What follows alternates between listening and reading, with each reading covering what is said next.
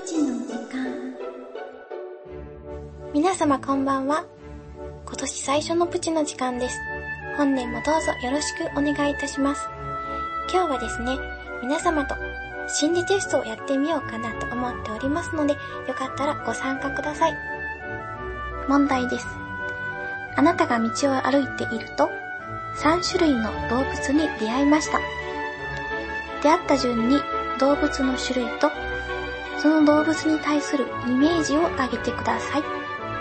皆さん考えてみてくださいね。その間に、今日はですね、お正月はちょっと過ぎてしまったんですが、お雑煮のお話をしたいなと思っております。えーと、お雑煮のお汁、関西、関西地方と四国の一部では白味噌仕立て。日本全体ではすまし汁仕立てがほとんどだそうです。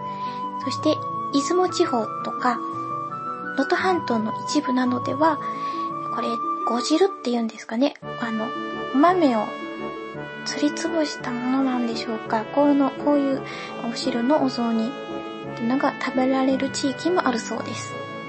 で具材なんですけど、土地によってかなり異なるそうなんですけど、基本的にはその土地の産物が入るということです。大根、人参、ネギなどの野菜に加えて、東北では山菜やキノコ、新潟では鮭やイクラ、千葉では海苔、島根ではハマグリ、広島では牡蠣。などが入るそうです。で、山村なら山の幸、漁村なら海の幸、が盛り込まれるんですけど、えー、山間部では普段手に入りにくい塩ぶりなどをお正月ならではのご馳走としてお雑煮に入れることも多いんだそうです。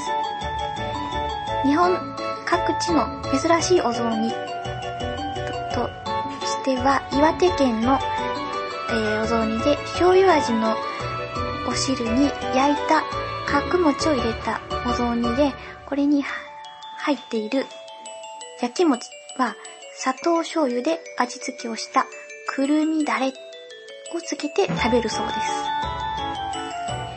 香川県では白味噌仕立てのお汁にあん入りのお餅を入れたり入れて輪切りにした大根、金時人参、青菜などの野菜が入っているそうです。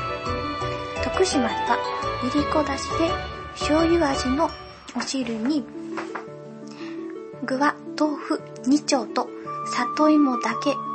これお餅が入ってないんですね。そういうお雑煮だそうです。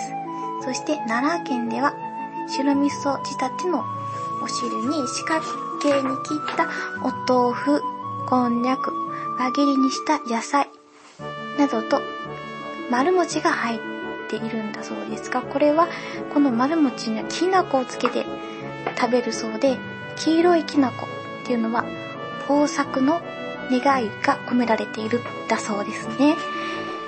はい。以上、えー、お雑煮のお話でした。